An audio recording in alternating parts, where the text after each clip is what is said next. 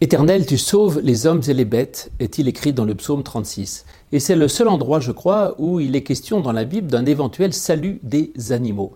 Mais ce n'est pas de n'importe quelle bête, euh, parce que je ne crois pas que Dieu fasse forcément un salut éternel pour les fourmis rouges, pour les rats d'égout ou d'autres animaux sauvages qui sont de l'ordre simplement du monde biologique, euh, comme les herbes ou d'autres choses.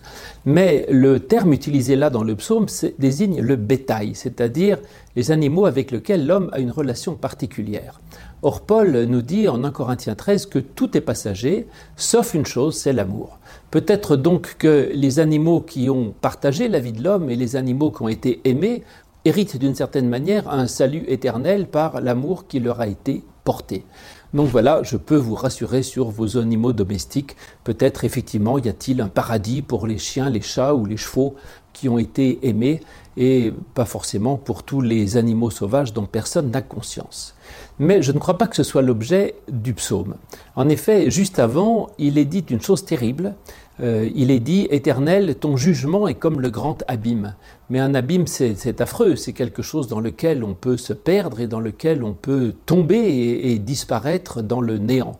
Et en fait, c'est vrai que si le jugement de Dieu est comme le grand abîme, et si Dieu en venait à vouloir nous juger, alors nous risquerions, nous, d'être précipités dans le néant. Mais juste après, justement, le psaume dit Tu sauves les hommes et les bêtes. Ça veut dire que même si nous mériterions d'être jetés dans l'abîme du jugement divin, néanmoins Dieu nous sauve parce qu'il a simplement de l'amour et de la considération pour nous. Donc nous sommes sauvés parce que nous sommes aimés par Dieu. Et de même que Dieu nous sauve, il même sauver les bêtes, c'est-à-dire que Dieu peut sauver qui il veut, sans aucun mérite de notre part. Il n'est donc pas question de dire sera sauvé quiconque sera un bon croyant, un bon pratiquant, quiconque aura une foi suffisante ou quiconque fera les prières adéquates.